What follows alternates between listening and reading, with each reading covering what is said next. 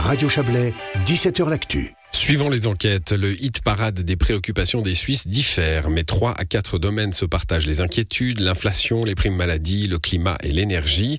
Certaines de ces angoisses se recoupent, l'inflation et hausse des primes maladies trouvent euh, le même porte-monnaie.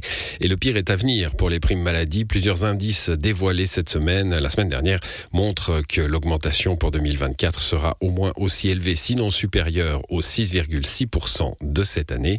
C'est le sujet de la chronique de notre correspondant parlementaire Serge Jubin. Le financement des coûts de la santé nécessite une stratégie coordonnée et volontariste, or il règne une cacophonie plutôt terrifiante, relayée implicitement par les directeurs des hôpitaux universitaires qui prêchent évidemment pour leur paroisse, le patron du CHUV Nicolas de Martine. Les primes d'assurance augmentent, mais les remboursements euh, qu'on donne aux hôpitaux pour leurs prestations de pointe n'augmentent pas.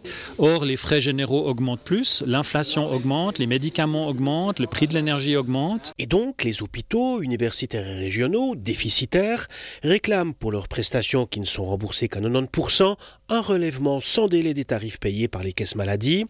Toujours dans les infos de la semaine, l'Office fédéral de la santé publique a calculé que les coûts de la santé durant le premier trimestre de 2023 explosent, plus 3,4%, Santé Suisse parle de plus de 6%.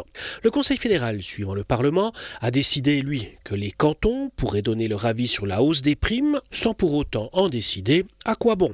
Le laboratoire d'idées Avenir Suisse veut, lui, davantage valoriser la qualité des soins, sans compter qu'il y a pénurie de personnel, que les salaires des infirmières doivent augmenter et n'en jetez plus le système suisse de santé n'a pas de pilote, il a autant d'intérêt que d'acteurs, et le monde politique a depuis longtemps décidé de ne rien décider.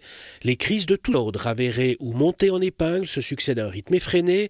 Celle de la couverture des coûts de la santé peut être la plus aiguë, elle mériterait un traitement de choc, mais il n'y a personne pour le prescrire. Résultat, vous passerez de nouveau lourdement à la caisse des primes maladie en 2024, puis vraisemblablement aussi les années suivantes. C'était la chronique de Serge Jubin.